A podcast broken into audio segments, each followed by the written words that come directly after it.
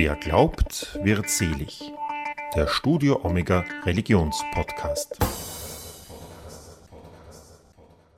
Herzlich willkommen bei einer neuen Folge von Wer glaubt wird selig, der Studio Omega Religionspodcast, sagt Udo Seelhofer. Der österreichisch-israelische Journalist und Nahostexperte Ben Segenreich lebt seit 1983 in Israel. Seit 1989 ist er Israel-Korrespondent für verschiedene Medien in Deutschland, Österreich und der Schweiz, davon von 1990 bis 2018 für den ORF.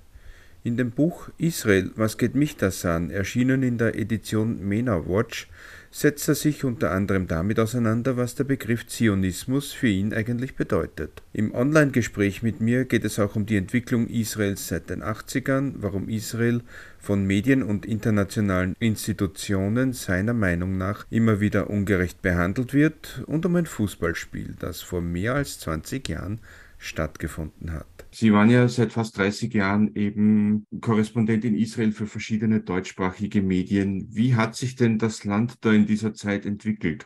Ich bin in Israel eingewandert im Jahr 1983. Das wären also nächstes Jahr unglaubliche 40 Jahre. Ich bin erst zehn Jahre danach praktisch oder fast zehn Jahre danach sozusagen zu einem Journalisten und Korrespondenten mutiert. Ich bin eingewandert nach Israel, weil ich hier leben wollte. Und ich war damals, ich habe Physik studiert, ich war damals in der Datenverarbeitung tätig. Äh, in den 80er Jahren äh, war Israel noch bei weitem nicht so weit, wie es heute ist. Es war noch zu spüren irgendwie äh, die, die, die Anmutung, das Lebensgefühl der, der Pioniergesellschaft. Das heißt, in der, in der Zwischenzeit hat sich Israel zu einer Konsumgesellschaft westlichen Zuschnitt gemausert, wo es alles gibt. Aber damals äh, gab es noch wenig Auswahl in den Supermärkten. Es gab damals auch eine gewaltige Wirtschaftskrise mit unglaublichen Inflationsraten. Ein Auto oder ein Farbfernseher, das war ein ziemlicher Luxus. Also das ist eine Entwicklung, die Israel durchgemacht hat. Israel wurde ja 1948 gegründet und da war hier praktisch gar nichts und es kamen enorme Mengen von Einwanderern. In den 80er Jahren war das noch so eine, ein Zwischenstadium, wo man schon merkte, Israel entwickelt entwickelt sich weiter. Und äh, heute steht Israel zumindest wirtschaftlich ganz woanders. Politisch kann man sagen, haben sich die Probleme eigentlich äh, nicht wirklich gelöst. Es hat sich vieles auch zum Besseren äh, gewendet. Aber das, das, das Problem, das, das politische Problem, die politische Unsicherheit, die Israel von Anfang an, auch die militärische Unsicherheit, die Israel von Anfang an charakterisiert hat, das ist noch immer vorhanden. Wie war da das Lebensgefühl im Vergleich zu heute? In den 1980er Jahren war Israel natürlich schon selbstverständlicher Teil der westlichen Welt, eine stabile Demokratie, insofern bis heute ein Fremdkörper in dieser Region. Denn Israel ist eben ein demokratischer Staat mit den Werten äh, des Westens, mit Frauenrechten, mit Pressefreiheit, äh, mit, mit regelmäßigen Wahlen. Und genau das alles gibt es in allen Nachbarländern in dieser Region. Nicht? Also Israel ist irgendwie ein, ein Vorposten äh, des Westens. Das, das war immer schon so. Israel ist eben weil es von seinen Nachbarn oder einem großen Teil seiner Nachbarn nicht akzeptiert wird, in diesem Sinne ein Fremdkörper hier in der Region geblieben. Das bestimmt auch weiterhin das Lebensgefühl. Also man blickt nach dem Westen, man orientiert sich an, Europa und auch an den USA. Man will auch in dieser Region akzeptiert werden, aber das ist noch immer nicht wirklich vollzogen.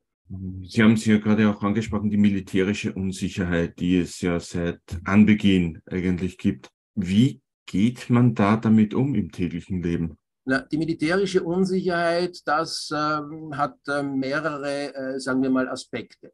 Äh, grundsätzlich ist es noch immer so, dass Israel natürlich von der ersten Sekunde seiner Existenz an äh, keine Sekunde des Friedens gekannt hat. Es war immer in irgendeinem Kriegszustand, zumindest auf dem Papier. Manchmal war es nur ein formaler Kriegszustand und manchmal und immer wieder sind auch die Konflikte äh, konkret ausgebrochen und es ist Blut geflossen und es sind äh, Menschen gestorben. Über die Jahre hat Israel mit äh, einigen seiner Nachbarländer noch Frieden geschlossen, äh, mit äh, Ägypten natürlich 1979 und mit Jordanien 1994 und äh, zuletzt in, ab dem Jahr 2020 gab es die sogenannten Abraham-Abkommen, wo weitere arabische Länder die Existenz Israels akzeptiert haben und eine Normalisierung im Verhältnis zu Israel äh, begonnen haben. Äh, das sind also vor allem die Vereinigten Arabischen Emirate, aber auch Bahrain am Golf und auch Sudan und, und äh, Marokko. Abgesehen davon spürt Israel noch immer sozusagen das Damoklesschwert oder Schwert oder eigentlich in den letzten Jahren mehr, äh, vor allem diese Bedrohung, nämlich die äh, den Iran betrifft und die Angst, dass dieses sehr extremistische islamistische Regime dort eine Atombombe bekommen könnte, dass sie von dem Regime angestrebt wird, das äh, steht außer Frage. Aber die Frage ist, ob wirklich irgendwann oder in absehbarer Zukunft äh, das Mullah-Regime in Teheran eine Atombombe haben würde und das wäre für Israel eine furchtbare Bedrohung. Was anders geworden ist, dass es, ist, dass es die die herkömmliche Bedrohung nicht mehr gibt in dem Sinne der Territorialkriege, kann man sagen, die es noch äh, im 20. Äh, Jahrhundert gegeben hat. Der Sechstagekrieg von 1967 oder dann der Yom Kippur-Krieg von 1973, das waren noch Kriege mit Luftwaffen, wo es um die Eroberung von Territorium geht, wo Panzer vorgeprescht sind und, und aufgehalten wurden, zum Beispiel in Sinai im Süden oder auf den Golanhöhen, also Richtung Syrien. Diese Art von Kriegen ist vorbei. Diese Art von Bedrohung, dass man überrannt werden könnte, gibt es heutzutage nicht mehr. Die, äh, der Konflikt oder die, die Art die furchtbare Art, wie der Konflikt ausgetragen wird, das hat sich verändert. Das ist einerseits im Inneren Israels immer wieder natürlich Terroranschläge, die von äh, palästinensischen Organisationen äh, kamen und in jüngerer Vergangenheit die Bedrohung durch die Raketen, wiederum vor allem durch eine radikale palästinensische Organisation im Gazastreifen, die, die Hamas, die aus dem Süden regelmäßig Israel mit Raketen beschossen hat und diese Bedrohung ist weiter da. Und das Gleiche, sehr ähnlich, äh, spiegelverkehrt, die äh, Hisbollah-Organisation, eine schiitische, extremistische Organisation im Libanon, die aus der anderen Richtung sozusagen Israel äh, beschießen äh, kann, die dort ein gewaltiges Raketenarsenal aufgebaut hat. Das sind Dinge, dessen der man sich bewusst ist, wo man weiß, man kann dieses Problem nicht lösen. Man kann die Raketen der Hamas im Gazastreifen oder der Hisbollah im Libanon nicht äh, vernichten. Wenn der Konflikt äh, ausbricht wieder und hochlodert, dann werden israelische Städte regelmäßig beschossen. Wenn das gerade der Fall ist, und das geht Gott sei Dank dann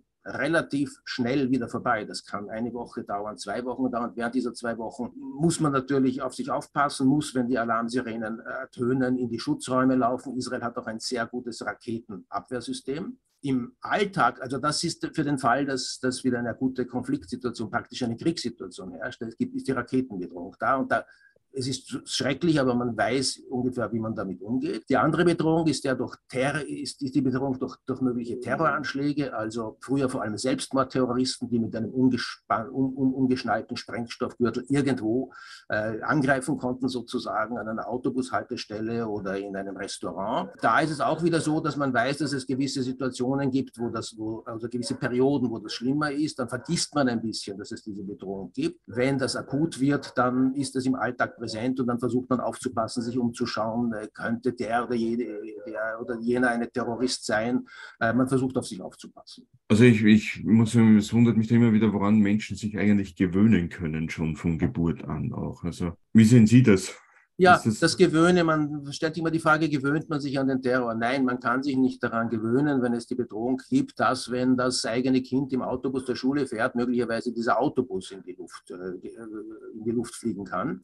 Und noch einmal, es ist wirklich die menschliche Natur so wahrscheinlich, dass das Leben stärker ist. Das heißt, in Perioden, wo es konkret diese Terrorbedrohung gibt, dann hat man das dauernd im Kopf. Und dann fragt man, hat man sich täglich gefragt, lasse ich mein Kind heute in die Schule fahren oder lasse ich es an dem, ich weiß nicht, Schulausflug teilnehmen, weil da ist doch eine gewisse Gefahr da.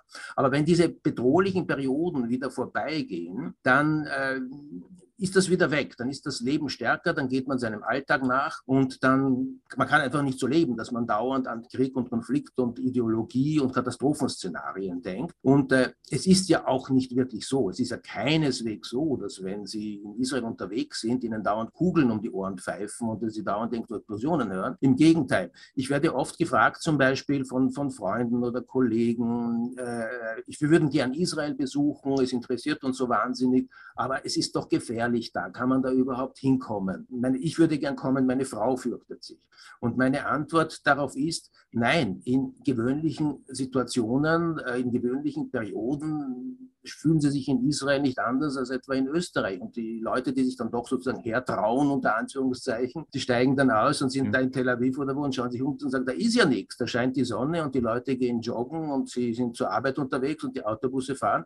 Und es ist ein ganz, ganz normales Gefühl. Ein bisschen kann man das ja auch vergleichen mit Europa. In Europa hat es ja leider auch Terroranschläge gegeben. Erinnern wir uns an die, an die Serie von Terroranschlägen in Frankreich. Ich glaube, das war so das Jahr 2015 herum. Ja. Auch in Wien, der vor ungefähr zwei Jahren, der, der, der große Terroranschlag, der wirklich die Stadt in Atem gehalten hat. Zwei, drei Tage lang es kommt eben darauf an, gibt es eine Serie von Terroranschlägen, dann kann man so à la longue wahrscheinlich nicht leben und muss sogar möglicherweise an Auswandern denken. Aber wenn es keine Serie ist, wenn es doch Einzelfälle bleiben oder wenn es eine Serie ist, die dann vorbeigeht, wenn in Frankreich hat sowas schon lange nicht mehr gegeben, ja, dann, dann ist die menschliche Natur natürlich so, dass man das vergisst und, und äh, sein normales Leben dann weiterführt. Wie ist denn die Idee zu Ihrem Beitrag für das Buch entstanden? Dieses Buch trägt den Titel, und das ist das Stichwort unter Denkanstoß, Israel, was geht mich das an? Ich wurde also auch eingeladen, einen Beitrag zu schreiben und ich habe zuerst gedacht, okay, das muss ein Irrtum sein. Äh, mhm. wieso fragt man mich das?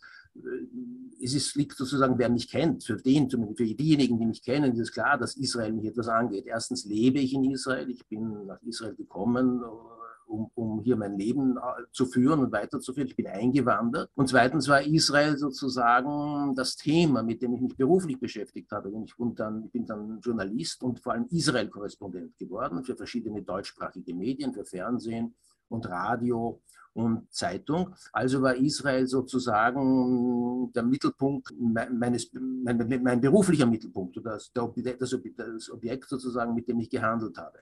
Aber mich hat umgekehrt eben die Frage interessiert und deshalb habe ich das in meinem Beitrag dann auch sozusagen zurückgespielt. Wieso geht Israel eigentlich andere Menschen an? Überall auf der Welt scheint man sich besonders in Europa, aber eigentlich weltweit, scheint man sich speziell für Israel zu interessieren. Mhm. Warum dieses aus meiner Sicht übersteigende Interesse für Israel? Und diesem Gedanken bin ich dann nachgegangen. Also Sie schreiben ja auch, ähm, das Interesse an Israel ist schon fast obsessiv, so wie Sie es beschreiben. Warum ist das aus Ihrer Sicht so, dass man sich gerade für diesen Staat so stark interessiert?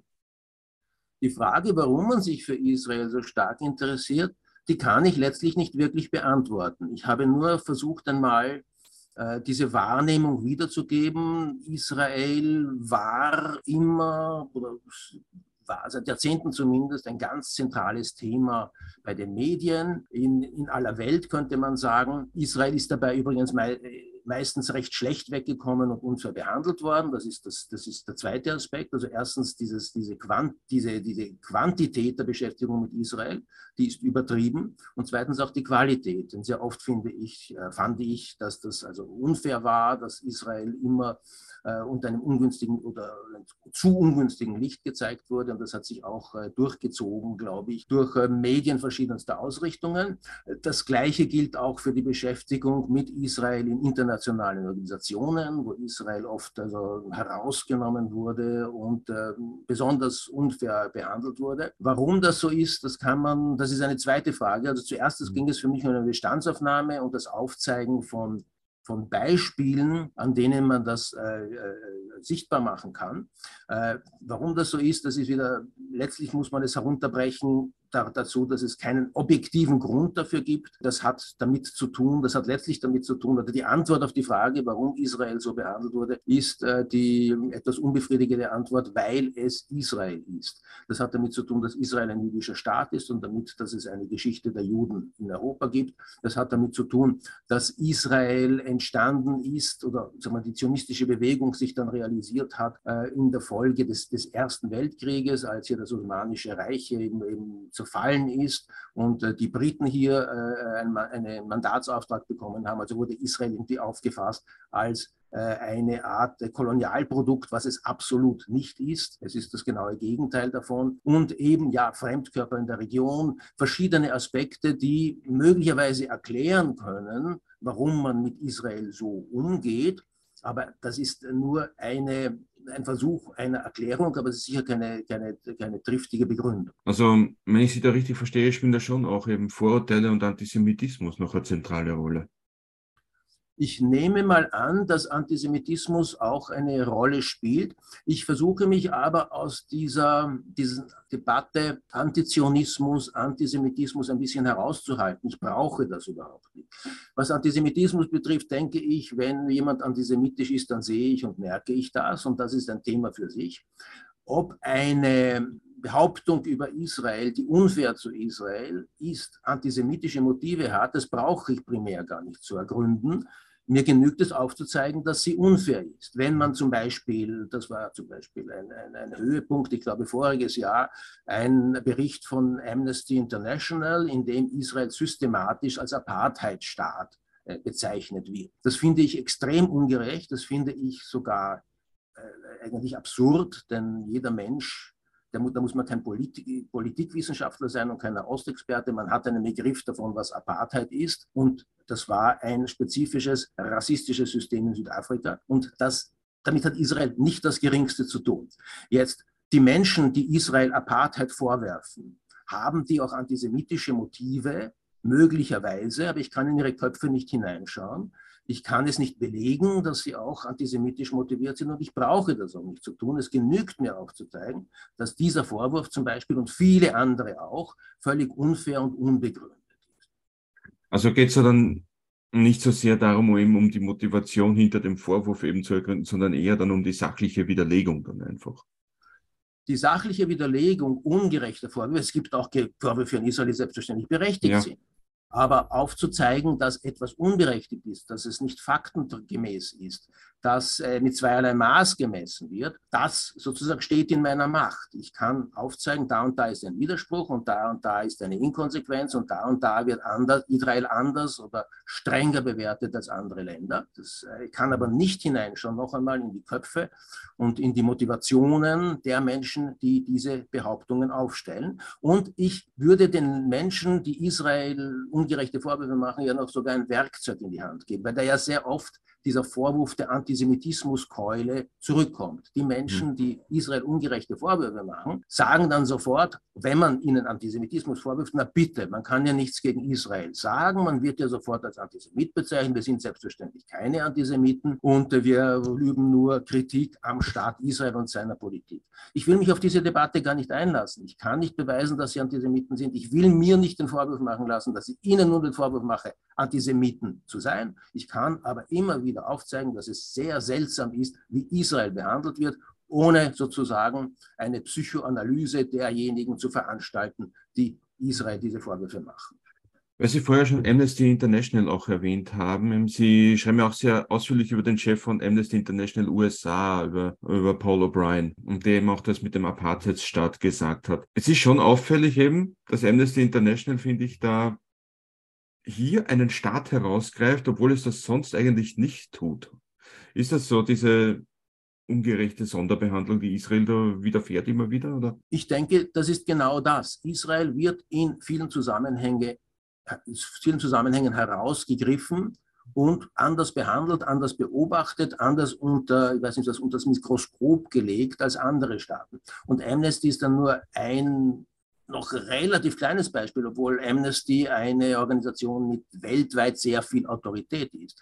Aber das Schlimmste ist dabei, würde ich mal sagen, die UNO. Die UNO hat eine Tradition, die darin besteht, Israel immer wieder irgendwelche Vorwürfe zu machen, die und das kann auch ein Laie und eine Laien beurteilen, völlig aus der Luft gegriffen sind. Ein Beispiel ist zum Beispiel, die, die UNO hat ihren sogenannten Menschen Rechtsrat, der schon, aber alles, wo UN vorne dabei steht, das hat so eine, eine Autorität und eine Aura des moralischen Leuchtturms. Und UN-Menschenrechtsrat, da denkt man sich, Wahnsinn, also die, die, die haben sich etwas zu sagen und die bewerten die Staaten gerecht. Nun ist es aber so, dass seit Jahrzehnten Israel wegen vorgeblicher Menschenrechtsverletzungen öfter verurteilt wird, Jahr für Jahr öfter verurteilt wird als alle anderen Staaten der Welt zusammengenommen. Wenn das stimmen würde, dann würde das kleine Israel mit seinen neun Millionen Einwohnern, genauso viele Einwohner wie Österreich,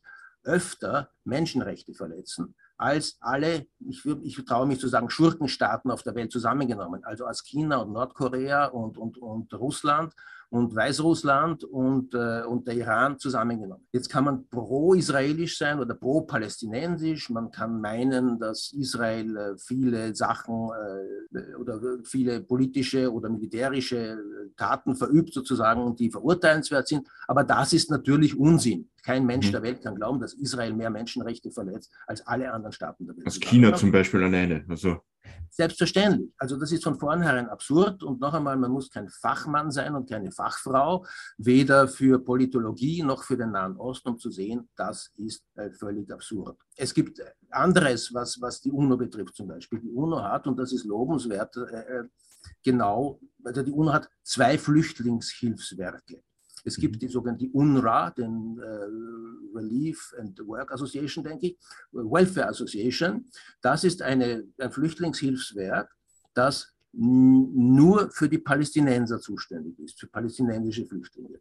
Und dann gibt es die Hohe Kommission für Flüchtlinge, das zweite UNO-Hilfswerk. Das ist für alle anderen Flüchtlinge der Welt zusammen zuständig. Also es gibt eine UNO-Flüchtlingshilfsorganisation nur für die Palästinenser und eine andere für alle anderen Flüchtlinge auf dem Erdball. Da ist etwas unausgewogen. Ist das so, weil die Palästinenser sozusagen im Konflikt mit Israel stehen? Ich weiß es nicht genau, aber es sieht beinahe so aus. Also das ist noch ein Beispiel dafür, wie in einer absurden Disproportion Israel behandelt wird in internationalen Gremien, könnte man sagen, allgemein, aber ganz spezifisch zum Beispiel von der UNO. Und dann ist das, was die Amnesty International gemacht hat, sozusagen noch Kleingeld dagegen. Sie schreiben in dem Beitrag auch, dass Israel eben in ihrer Tätigkeit als Korrespondent das Tagesgeschäft war, dem sie nachgehen durften. Wie vielseitig ist denn dieses Tagesgeschäft, wenn man da für verschiedene deutschsprachige Medien über die unterschiedlichsten Aspekte eines Landes berichtet? Also das ist, muss man überhaupt verstehen, das ist allgemein etwas in der Journalistik. Ein Korrespondent, eine Korrespondentin ist sozusagen eine eigene Tiergattung im Journalismus, mhm. weil man in einem fremden Land ist und dort im Wesentlichen allein oder in einem kleinen Büro ist. Wenn man im eigenen Land arbeitet, in verschiedenen Medien, dann gibt es immer Redaktionen. Es gibt eine Außenpolitikredaktion, eine Innenpolitik, eine Wirtschaftsredaktion, eine Redaktion für Religion und für Kultur und für Sport und so weiter. Ja? Und da teilen sich also die Kolleginnen und Kollegen in der zu Hause in der eigenen Medienanstalt äh, die Arbeit auf nach Ressorts. Wenn man Korrespondent, Korrespondentin in einem fremden Land ist, ist man für alles zuständig, was in diesem Land passiert und was in der Heimat sozusagen in dem Medium, für das man berichtet, interessieren könnte. Äh, das bedeutet, es kann nun wirklich alles sein und in meinen fast 30 Jahren als Korrespondent habe ich nun wirklich alle möglichen Themen behandelt. In Israel ist es so natürlich, waren es 80, 90 oder mehr Prozent Politik, außenpolitische Probleme, der Konflikt mit den Palästinensern, Gott behüte Krieg und Gewalt und, und Anschläge. Aber es waren selbstverständlich auch andere Aspekte. Ein Aspekt in Israel zum Beispiel, und gerade Israel ist besonders vielfältig, ein sehr kleines Land mit sehr, sehr vielen Aspekten, Widersprüchen, Eigenheiten. Ein Aspekt ist zum Beispiel auch, dass es hier in Israel natürlich viele Überlebende des Holocaust gibt, jetzt nicht mehr, also es sind biologisch schon sehr wenige geworden, äh, Überlebende der Shoah aus Österreich zum Beispiel. Also immer wieder war es ein Thema, mit ehemaligen Österreichern und Österreicherinnen zu sprechen, die in Wien ihre Kindheit verbracht oder in Österreich ihre Kindheit verbracht haben und, und dann hier sind. Oder äh, natürlich archäologische Funde, auch bis hin zum Sport, wenn, das ist wieder mal, wieder mal, immer wieder mal vorgekommen in einem Fußballbewerb, Europacup oder Qualifikation, mhm. eine österreichische und eine israelische Mannschaft zusammengelost wurde, dann durfte ich auch den Sportkollegen, die aus Wien kamen, äh, hier, hier helfen. Äh, kulturelle Themen, die mit dem Heimatland zu tun haben können, wenn ein österreichisches Konzert hier stattfand oder eine Ausstellung. Selbstverständlich Politikerbesuche was in Israel sehr häufig stattfand. Also Israel ist irgendwie sehr beliebt bei Politikern, zum Beispiel auch aus Österreich. Es gab da wirklich Perioden, wo sich äh, Minister und äh, Bundeskanzler und Bundespräsidenten in Israel sozusagen die, die Türklinke in die Hand äh, gegeben haben. österreichische Aspekte wie die UNO-Truppe auf den Golanhöhen, die dann abgezogen wurde, als es dort brenzlig wurde. Es ist eigentlich und, und, natürlich auch Religionsaspekte, wir dürfen nicht vergessen, es ist Israel, es ist Jerusalem, eine ganz wichtige Stadt für die drei monotheistischen Religionen. Und zum Beispiel ein Fixpunkt äh, oder zwei Fixpunkte im Jahr, die waren für mich immer äh, zu berichten von Weihnachten in Bethlehem oder Ostern in Jerusalem. Also auch das war natürlich etwas Spezifisches, äh, was, was die Korrespondententätigkeit in, spezifisch in Israel betroffen hat. Ich finde es interessant, dass Sie jetzt gerade den Sport erwähnen. Ich kann mich nämlich noch sehr gut an ein Ländermatch Österreich-Israel eben in Israel erinnern, wo dann am Schluss, glaube ich, der Reporter gesagt hat, dass ihm gerade alle möglichen Gegenstände entgegenfliegen. Ich war dabei, ich war im Stadion. Okay. Ja, aber ich kann, kann das erzählen. Das war der sogenannte Fußballkrieg Israel-Österreich. Also das hat eine mhm. Vorgeschichte und das war im Jahr 2000 und das hatte damit zu tun, dass äh, damals hier die zweite Intifada gerade im, im, im, Ausbrechen war. Nicht? Und hat sich da dann die Stimmung dann so hochgeschaukelt im Spiel? Der Hintergrund von diesem Spiel Fußballkrieg, dem sogenannten zwischen Israel und Österreich, war folgender. Es war relativ knapp mal nach 9-11, nach 9-11, nach dem, mhm. dem, Terroranschlag, also nach dem Terroranschlag in, in, den Vereinigten Staaten. Und die weltweite Stimmung war schon eine sehr nervöse Stimmung. Und damals ging gerade die zweite Intifada in Israel los. Das heißt, es gab alle paar Tage in Israel einen Selbstmordanschlag, sehr oft mit einigen Toten. Und es stand nun das ganz wichtige Spiel Israel-Österreich auf dem Programm. Ein Spiel, in dem Israel einen Sieg brauchte, um in der Europameisterschaftsqualifikation aufzusteigen. Und Österreich genügte ein Unentschieden. Relativ kurz vor dem Spiel wurde plötzlich bekannt, dass sich einige oder ein, ein, großer Teil der österreichischen Spieler, der Spieler der österreichischen Fußballnationalmannschaft, geweigert haben, nach Israel zu kommen, aus ähm, Angst, dass ihnen hier was passieren könnte, wegen der Sicherheitslage.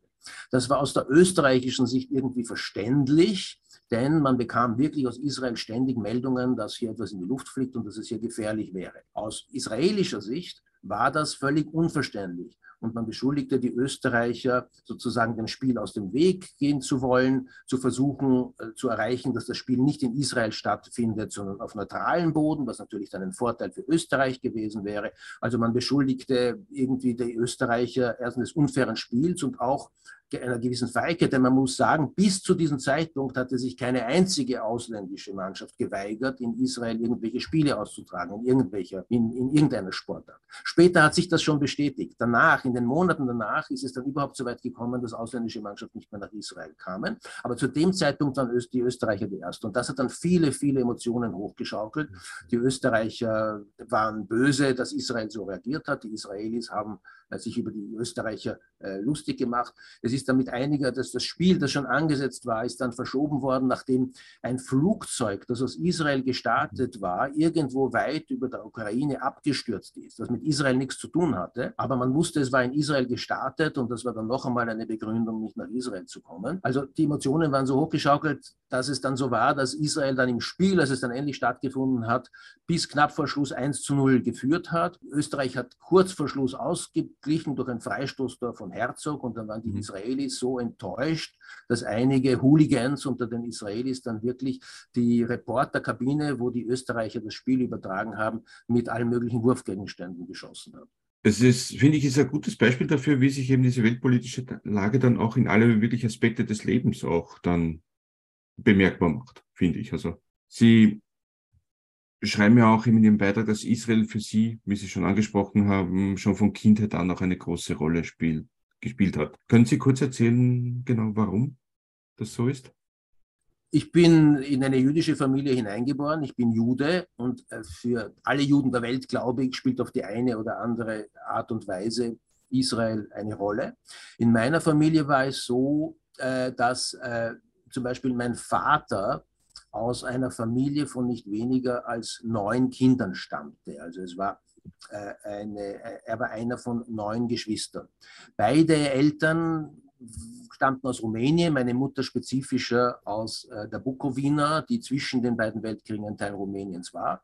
Und sie haben dort äh, die Nazizeit überlebt und sind dann knapp nach äh, dem Ende der Nazizeit und des Krieges 1946 äh, nach Wien gekommen. Nun baute sich also mein Vater und meine Mutter äh, ein neues Leben in Wien auf. Aber von den vielen Geschwistern meines Vaters gingen bis auf eine Schwester, die in Rumänien geblieben ist, und bis auf meinen Vater, der dann in Wien geblieben mhm. ist, alle nach Israel. Also ich hatte von vornherein schon einfach viel Verwandtschaft in Israel. Tanten und Onkeln, die Geschwister meines Vaters, deren Kinder, also Cousins und Cousinen, ebenso mütterlicherseits. Also meine Mutter hatte hier auch Cousins und Cousinen und, und es waren eigentlich so viele, dass ich kaum den Überblick hatte. Ich wusste nur, wir hatten Familie hier. Und als ich zehn Jahre alt war, wurde ich zum ersten Mal nach Israel mitgenommen. Wir sind damals mit dem, damals ist man noch nicht so geflogen, mit dem Schiff aus Italien herübergefahren, im Hafen von Haifa angekommen. Also für einen, für einen zehnjährigen Buben damals war das äh, ja ganz interessant. Es war halt im Sommer, es war viel zu heiß, einige Dinge waren schön und andere nicht. Aber Israel war immer präsent. Wir wussten, es gibt äh, die Verwandten in Israel. Äh, wir haben darüber gesprochen, wir haben Briefe ausgetauscht. Das war natürlich, als ich ein Kind war, hatte das keine sagen wir mal, politische Dimension, aber Israel war immer ein Teil unserer, sagen wir mal, familiären Realität. Ein Begriff, der sich da in den Diskussionen ja auch rund um Israel da auch immer wieder findet und über den Sie auch sehr viel schreiben, ist der Begriff des Zionismus. Warum ist dieser, gerade dieser Begriff so emotional aufgeladen auch und was bedeutet er für Sie? Zionismus bedeutet für mich etwas ganz Einfaches. Äh, Zionismus bedeutet im Wesentlichen, dass es ein jüdisches Volk gibt, dass es dieses Volk noch immer gibt, dass das nicht untergegangen ist. Und wenn man eben ein Volk ist oder eine Nation, dann hat man im Prinzip auch das Recht, einen eigenen Staat zu haben. Die Juden haben eine eigene Geschichte. Die Juden hatten selbstverständlich ein eigenes, wie soll ich sagen, politisches System und ein eigenes Territorium und eine eigene Hauptstadt schon vor mehr als 2000 Jahren. Damals hieß das nicht Staat, wie heute Staat Israel. Damals hieß das eben das, ein Reich, ein politisches Reich, das Reich von König Salomon oder König David und König Herodes. Man muss das sehr abkürzen, das ist eine komplizierte Geschichte, aber sie haben, einen, die Juden haben damals im Altertum, im Jahr letztlich 17 nach Christus, einen Krieg, einen Aufstand gegen die Römer verloren. Und äh, damals haben sie äh, Eigenstaatlichkeit, wenn man so will, verloren. Ihre Hauptstadt Jerusalem wurde dem Erdboden gleichgemacht und die Juden wurden in alle Welt äh, verschleppt, also in die damals bekannte Welt, im Römischen Reich. Der normale Gang der Geschichte wäre gewesen, dass die Juden sich nach zwei, drei Generationen aufgelöst hätten in, in, in, unter den Völkern, um denen sie lebten, ihre Identität verloren hätten. Das haben es anderen Völkern auch so passiert. Die Gallier im, heutigen Frankreich oder die Iberer im heutigen Spanien wurden auch besiegt und haben sich dann im latinisiert. Bei den Juden war das nicht so und die sind aus irgendeinem Grund, haben sie ihre, ihre, ihre, ihre Identität behalten über Jahrtausende und sind dann wiedergekommen. Sind also noch da. Jetzt kann manche behaupten, Juden seien kein Volk. Die Juden sind sicher kein Volk im herkömmlichen Sinn. Sie hatten eine eigene Geschichte, aber sie waren eben noch da und außerdem bedroht. Also ist für mich ganz natürlich und sollte für jeden selbstverständlich sein, dass dieses jüdische Volk auch einen eigenen Staat haben soll. Jetzt kann man darüber diskutieren, wo genau die Grenzen verlaufen sollen und äh, wie man sich mit den Nachbarn arrangieren kann oder nicht. Es gibt auch verschiedene Ausprägungen des des äh, Zionismus, einen ganz linken, die Arbeiterbewegung war ja diejenige zionistische Bewegung, die letztlich den Staat gegründet und aufgebaut hat. Es gibt einen mehr rechten Zionismus, die sozusagen, wo man misstrauischer ist gegen die Nachbarn und mehr auf Sicherheit setzt. Der linke Zionismus würde mehr auf Ausgleich und Kompromiss mhm. setzen. Aber das ist mal egal. Für mich ist Zionismus einfach die, die, die Meinung, dass es den, einen jüdischen Staat geben soll, dass Israel existieren soll. Und ich glaube eben auch, und die meisten Leute der Welt, die sich überhaupt damit beschäftigen, äh, sind ja auch der Meinung, Israel hat ein, ein Recht zu existieren und jeder, der, der denkt, dass Israel ein Recht zu existieren hat, ein selbstverständliches Recht, der ist dann einfach Zionist und Zionistin. Warum ist diese Debatte eben um Zionismus, den Nahostkonflikt etc., warum ist gerade diese so emotional stark aufgeladen? Ich habe schon gesagt, ich bemühe mich dann nicht, den Aspekt Antisemitismus hineinzubringen, aber man kann das äh, wahrscheinlich nicht ganz weglassen. Aus irgendeinem Grund beschäftigt man sich eben äh, mit, dem, mit Israel und dem Konflikt zwischen Israel und den Palästinensern anscheinend viel obsessiver und häufiger als mit anderen Konflikten. Es gibt eine Liste von in Wikipedia zufolge ungefähr 120 territoriale Konflikte zwischen Staaten. Die meisten dieser Konflikte kenne ich nicht wirklich und Sie wahrscheinlich auch nicht und die meisten mhm. Menschen, die unsere, die unsere Gespräche hören, wahrscheinlich auch nicht. Aber irgendwie den israelisch-palästinensischen Konflikt, den scheint man zu kennen und man hat sehr oft dazu auch eine Meinung. Und diese Meinung ist oft nicht faktenbasiert, sondern emotionsbasiert. Warum das so ist, das ist schwer zu erklären, aber letztlich wenn ich das herunterbreche, hat das wieder nur, nur damit zu tun, dass es Israel ist und Israel ist der jüdische Staat. Ich finde keine andere Erklärung dafür. Man macht Israel alle möglichen Vorwürfe. Und äh, das hat möglicherweise eben damit zu tun, dass es eine Geschichte der Juden in Europa gibt. Und das ist eine Geschichte, in der die Europäer sozusagen nicht in sehr gutem Licht stehen, weil die Juden dort verfolgt, vertrieben, ermordet wurden. Und man hat ein bisschen glaube ich, eine gewisse Tendenz, Neigung oder das Bedürfnis, sich selbst dadurch zu entlasten, dass man den Israelis etwas vorwirft, das, was ihnen in Europa angetan wurde. Also wenn ich sagen kann, dass die Israelis das mit den Palästinensern machen, was die Nazis mit den Juden in mhm. Europa gemacht haben, dann sind vielleicht die Großeltern oder Urgroßeltern, die ähm, bei den Nazis aktiv waren, ein bisschen entlastet. Aber warum nun wirklich Menschen in allen Teilen der Welt sich zum Beispiel als militante Antizionisten äußern. Und das findet man überall, irgendwo eine Kirche in Schottland oder irgendwelche linken Bewegungen in Europa oder ich weiß nicht was, der afrikanische Nationalkongress, die sagen, sie sind, machen, bekennen sich zum Antizionismus. Das ist wirklich sehr, sehr erstaunlich. Es gibt keinen rationalen Grund dafür. Es gibt keinen Grund, antizionistisch zu sein. Antizionistisch bedeutet, ich will nicht, dass es einen jüdischen Staat Israel geben soll. Der soll aufhören zu existieren. Das ist extrem ungerecht. Das sagt man keinem anderen Staat gegenüber. Wiederum, um Wikipedia zu zitieren, es gibt in Wikipedia einen Eintrag, Existenzrecht Israels, also einen Artikel zum Thema Existenzrecht Israels. Israel ist der einzige Staat, zu dem es einen derartigen Artikel gibt. Es gibt keinen Eintrag Existenzrecht Österreichs oder Existenzrecht Südsudans oder sonst für irgendein Land, nur für Israel. Also die, die Frage letztlich, warum man Israel derart beobachtet und sich in vielen Teilen der Welt aus verschiedenen ideologischen Richtungen, von rechts und von links, äh, als Antizionist äh, nicht nur bezeichnet, sondern oft auch militant ist und aktiv ist, das ist wirklich ein Rätsel, das ich in dem Buchbeitrag zum Beispiel noch versucht habe aufzuzeigen. Mhm. Die Erklärungen mögen andere finden. Es ist, ich finde es ja wirklich auch bemerkenswert, wie Sie erwähnen, eben, wer sich da alles trifft plötzlich. Also es ist ja eigentlich unglaublich, welche Koalitionen da entstehen. Ja, es ist richtig. Es ist unglaublich, Gruppen, Parteien, Bewegungen, die eigentlich ideologisch völlig konträr sind, treffen sich darin, dass sie finden, es sollte Israel eigentlich nicht geben oder Israel sollte total verändert werden, sodass es auch einer Abschaffung Israels gleichkäme. Und etwas Vergleichbares gibt es wohl zu keinem anderen Thema oder zu keinem anderen Land auf der Welt. Ja, der Fokus auf Israel, aus, welcher, aus, aus, welchen Richtungen das kommt und auch die Häufigkeit und wie auch schon von Ihnen erwähnt, die Emotionen, die da oft mitspielen, die dazu führen, dass oft einfache Fakten vom Tisch gewischt werden, dass man äh, Meinungen oder Thesen präsentiert, die in sich widersprüchlich sind und kollabieren würden und, und kollabieren, wenn man sie genau anschaut, auch oft von Leuten äh, transportiert, wo man merkt, die kennen sich eigentlich nicht aus, die kennen die komplizierte Geschichte dieser Region überhaupt nicht.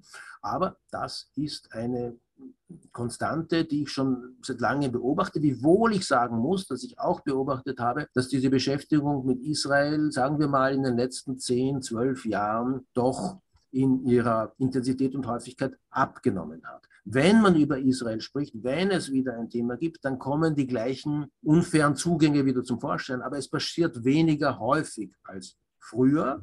Das kann man vermutlich auch erklären. Einerseits gibt es eine gewisse Müdigkeit. Ich denke, man kann es nicht mehr hören. Man hat so viel über Israel gesprochen. Manche merken auch, dass da so viel Unsinn gesprochen wird. Es geht auch um den israelisch-palästinensischen Konflikt. Und da hat man inzwischen gemerkt, dass er zumindest vorläufig nicht lösbar ist. Es gab so viele Ansätze und Anläufe und er ist nicht gelöst worden. Und zweitens hat man auch gemerkt, dass dieser Konflikt keineswegs der zentral ist, wie man das oft glaubte. Äh, das kann man mhm. festmachen zum Beispiel an diesem Ausdruck der Nahostkonflikt, den ich nicht verwende, weil es irgendwie suggeriert, dass es nur einen Konflikt im Nahen Osten gäbe und es gibt sehr viele und das könnte man noch ausführen. Und zweitens hat man eben auch gemerkt, na, es gibt äh, eben Konflikte in der Welt, die viel größere Auswirkungen haben jetzt sowieso ganz klar in diesem Jahr der ukrainisch, äh, der, der, der Angriff, äh, Krieg der Russen auf die Ukraine. Da merkt man, da ist der israelisch-palästinensische Konflikt so schmerzhaft er ist und so schmerzhaft für beide Seiten ist und mehr für die Palästinenser als mhm. für die Israelis, natürlich äh, von viel geringerer Dimension. Ich weiß noch eine, eine Zeit, wo sehr viel über Israel berichtet worden ist und die Sie im auch ansprechen wollen, 2017, als der damalige US-Präsident Donald Trump eben die US-Botschaft nach Jerusalem eben verlegt hat. Und plötzlich war das ähm, tagelang in den Medien. Warum war das so und wie haben Sie das erlebt? Dieses Beispiel der Verlegung der US-Botschaft von Tel Aviv nach Jerusalem, das ist für mich ein Paradebeispiel dafür, wie absurd oft eigentlich dieser Umgang mit Israel gestaltet. Das war im Dezember 2017, da hat der damalige US-Präsident Donald Trump damals eben plötzlich verkündet, dass er Jerusalem als Hauptstadt Israels anerkennen würde und dann auch die Botschaft äh, dorthin verlegen würde. Das hatte so viele absurde Aspekte, dass man es, glaube ich, gar nicht glauben kann. Also zunächst einmal ist das schon mal ein Non-Event es gibt Anerkennungen von Hauptstädten überhaupt nicht. Die Hauptstädte brauchen nicht anerkannt zu werden. Ja, Wien ist Hauptstadt Österreichs, weil sich irgendwann im 12. Jahrhundert der Babenberger Herzog äh, Jasomir, Heinrich Jasomir Gott da niedergelassen hat. Das brauchte von niemandem anerkannt zu werden.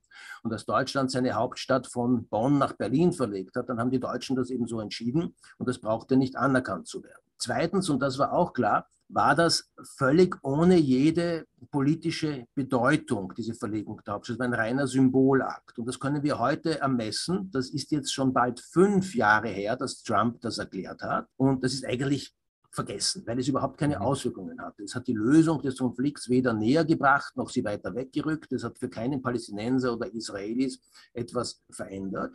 Also es war eigentlich von vornherein relativ bedeutungslos. Aber es gab einen riesen Aufschrei in der Welt äh, warum macht Trump das und kann das einen Krieg auslösen oder weiß, weiß Gott was? Und nicht nur das, Trump, Trump hat diese Rede Anfang Dezember 2017 gehalten. Zwei Wochen später wurde einberufen eine Sondernotstandssitzung der Generalversammlung der Vereinten Nationen, wo das abgehandelt wurde und, und äh, dieser, dieser Schritt natürlich verurteilt wurde.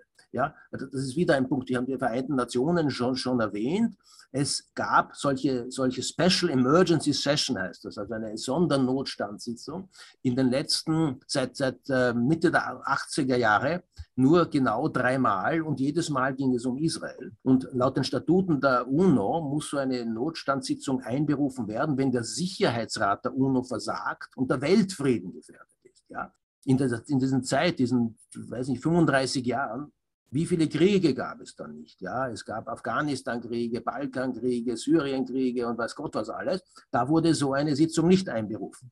Aber als eine Tafelbotschaft von Tel Aviv, US-Embassy von Tel Aviv nach Jerusalem verlegt wurde, da hat tatsächlich die UNO eine Notstandssitzung einberufen und äh, das äh, in den höchsten Tönen verurteilt.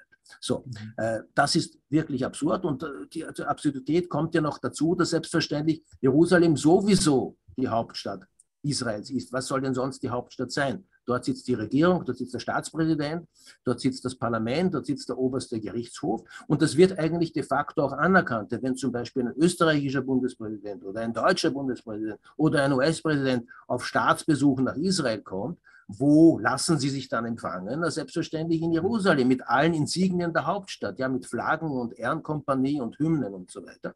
Also alles in sich mehrfach absurd aber Jerusalem, Hauptstadt, äh, ich meine, Tafel, US-Embassy hängt nicht mehr an einem Gebäude in Tel Aviv, sondern eben in Jerusalem. Das hat die Welt bewegt und man greift mhm. sich manchmal wirklich an den Kopf, was ist daran so wichtig und warum steigert man sich in solche künstliche Aufregungen hinein? Äh, es hat einfach offenbar etwas zu tun, dass es um Israel geht. Ja, vor allem, wenn man es nüchtern betrachtet, es ist eigentlich nichts anderes als die Verlegung einiger Büros von einer Stadt in die andere. Also de, de facto, ja, es ist die Verlegung einiger Büros. In Wirklichkeit wurde pro forma ein Gebäude in, Isra in Jerusalem zur Botschaft erklärt. Es gibt nach wie vor das ursprüngliche Gebäude in Tel Aviv, wo nach wie vor der Großteil, und es ist ein sehr großes, äh, sehr große, es sind sehr viele äh, Mitarbeiter der amerikanischen Botschaft, der Großteil der Mitarbeiter und Mitarbeiterinnen sitzt noch immer in Tel Aviv. Also es war ein, ein, mhm. ein, ein symbolischer Akt. Und in Wirklichkeit ging es ja auch gar nicht darum, Jerusalem als Hauptstadt anzuerkennen. Die Sachen sind wie immer viel komplizierter politisch. In Wirklichkeit geht es ja darum, und das ist den meisten nicht bewusst, dass nicht Jerusalem nicht als Hauptstadt Israels anerkannt ist, sondern dass ganz Jerusalem überhaupt nicht als Teil des Staates Israel anerkannt wird. Das geht noch zurück auf den Teilungsbeschluss durch die UNO 1947. Da wurde beschlossen, dass es einen jüdisch, dass das Mandatsgebiet Palästina in einen jüdischen Staat und einen arabischen Staat geteilt werden soll und dass Jerusalem ein sogenanntes Corpus Separatum ist. Das soll mhm. weder zum einen noch zum anderen gehören, sondern international verwertet, ver, ver, verwaltet werden. Eigentlich kennt die ganze Welt formal Jerusalem nicht mal als Teil Israels an, geschweige denn als Hauptstadt. Aber weil das das viel zu kompliziert ist, wurde das medial so äh, gebracht, dass es eben ja die, die, die, die furchtbare Anerkennung Jerusalems als Hauptstadt wäre. Und was ja auch noch in Zukunft, dass es natürlich ausgerechnet eben Donald Trump war, eben der diese Verlegung, glaube ich, da veranlasst hat, dem man hier ohnehin, sagen wir mal, keine kompetente Position in diesem Konflikt zugetraut hat ja, kompetente Position in dem Konflikt hatte wahrscheinlich niemand. Äh, Trump mhm. hat dann nochmal versucht, einen, einen, Friedensplan zu entwickeln, hat ihn ja wirklich auf den Tisch gelegt, aber ein Plan, der von vornherein also chancenlos war, weil auch die arabische Seite niemals angenommen hätte und weil es Jahre gebraucht hätte, um ihn überhaupt umzusetzen. Und da war Trump, Trump schon längst abgewählt. Und äh, dieser Plan äh, ist, ist, eigentlich schon, schon längst wieder vergessen und äh, nicht mehr aktuell. Aber natürlich, es wurde auch deswegen abgelehnt, weil zu Recht Donald Trump weltweit ein, sagen wir mal, sehr mhm. Äh, negatives Image hatte. Und das ist auch wieder interessant, dass Israel sehr oft häufig solche Freunde hat, die problematisch sind. Ja? Das kann sein eben Donald Trump, das kann sein Viktor Orban in, in, äh, in Ungarn oder früher Berlusconi in Italien. Und dann wirft man dann Israel manchmal vor, na bitte, das sind die Leute, die euch unterstützen. Den Ball kann man natürlich aber auch zurückspielen. Aus irgendeinem Grund halten die liberalen, westlichen, demokratischen, weichen Staaten einen Abstand zu Israel. Man könnte es auch so sehen. Es gibt einen Konflikt. In den letzten Jahren hat er sich meistens, wurde meistens ausgetragen zwischen Israel und der radikal-islamischen Organisation, Palästinenserorganisation Hamas im Gazastreifen. Mhm. Jetzt kann man mehr für die Palästinenser sein oder mehr für die Israelis, aber man muss schon sehen, was das ist, diese Hamas. Ja, das ist nun wirklich eine, man muss sich nur die Statuten durchlesen, die sind wirklich grauenhaft. Also ja, äh, Ablehnung aller anderen Ideen, äh, Gewalt und Blut und Kampf und gegen Frauen und gegen Minderheiten und so weiter. Das heißt, a priori müsste man doch sagen, auch wenn man nach einem Ausgleich sucht, Israel müsste westlichen Staaten, westlichen Demokratien sympathischer sein, wenn man doch die gleichen Werte hat und nicht die Werte einer Terrororganisation wie Hamas. Aber aus irgendeinem Grund ist das nicht so. Man hat oft das Gefühl, dass europäische Staaten mehr Verständnis für die Hamas haben als für Israel. Und deswegen wird Israel dann automatisch ein bisschen in die Nähe der anderen getrieben und sieht sich dann noch einmal mit Freunden versehen wie, äh, wie Donald Trump, was problematisch ist, aber von Israel nicht unbedingt ausgesucht, sondern Israel muss halt Realpolitik mhm. betreiben und sucht auch, auch Unterstützung zum Beispiel in internationalen Gremien, zum Beispiel in der UNO, wo es auch beim Abstimmungen zum Beispiel auch von europäischen Staaten zum Beispiel ungerecht behandelt wird ist jetzt diese Berichterstattung, was da 2017 los war, ist, glaube ich, auch ein sehr gutes Beispiel für Ihren Schlusssatz, weil Sie eben schreiben, wenn Sie wenn jemand zum, zur Lösung dieses Konflikts etwas beitragen möchte, dann soll er sich doch bitte etwas weniger damit befassen. Finde ich zwar auf den ersten Blick für einen Journalisten schon einen bemerkenswerten Satz quasi, aber kann da dieses weniger damit befassen auch zu einer Normalisierung und zu einer Beruhigung dann beitragen? Schauen Sie, wir können alle nicht in die Zukunft schauen und aus jetziger Sicht ist dieser Konflikt nicht zu lösen, nicht in dieser Generation. Ich weiß nicht, ob in der nächsten oder in der übernächsten. Aber Tatsache ist, dass mit dem bisherigen Umgang über Jahrzehnte der Konflikt ja nicht gelöst wurde. Und der bisherige Umgang hat auch umfasst den Umstand, dass man sich sehr, sehr stark mit dem Konflikt beschäftigt hat und immer wieder Israel Zurufe äh, hören musste und immer wieder Israel zur Ordnung gerufen wurde und einfach noch einmal eine überproportionale Aufmerksamkeit Israel und dem Konflikt äh, zuteil wurde. Und das hat zum Teil auch die, die radikalen Palästinenserorganisationen in ihren Positionen bestärkt. Wenn sie sich beschwert haben über Israel, wurden diese Beschwerden aufgegriffen und ihre oft verfälschte Sicht von Israel wurde damit bestätigt.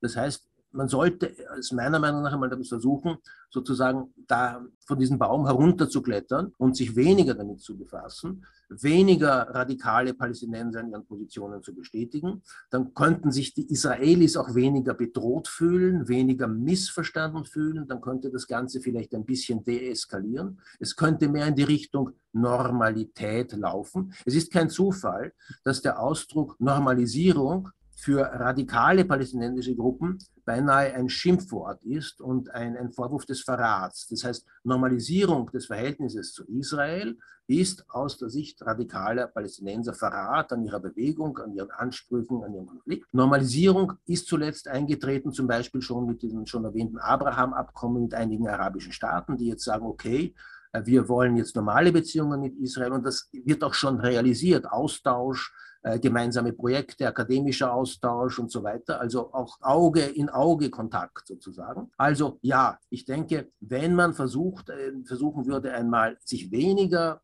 mit dem Konflikt zu beschäftigen, könnte es vielleicht möglicherweise auf längere Sicht eine ja, bisschen heilsame und beruhigende Wirkung haben.